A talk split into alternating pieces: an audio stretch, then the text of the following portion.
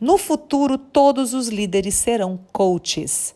Esta é uma frase do Jack Welch, eleito executivo do século e foi CEO por muitos anos da General Electric.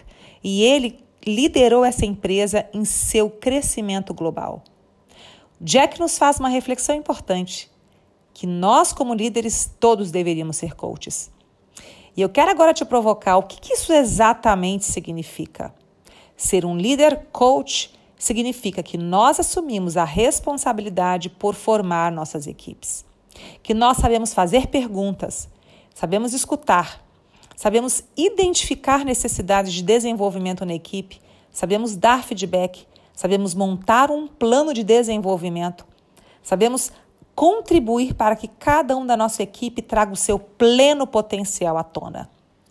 Essas são as habilidades que o coaching, como processo, propõe.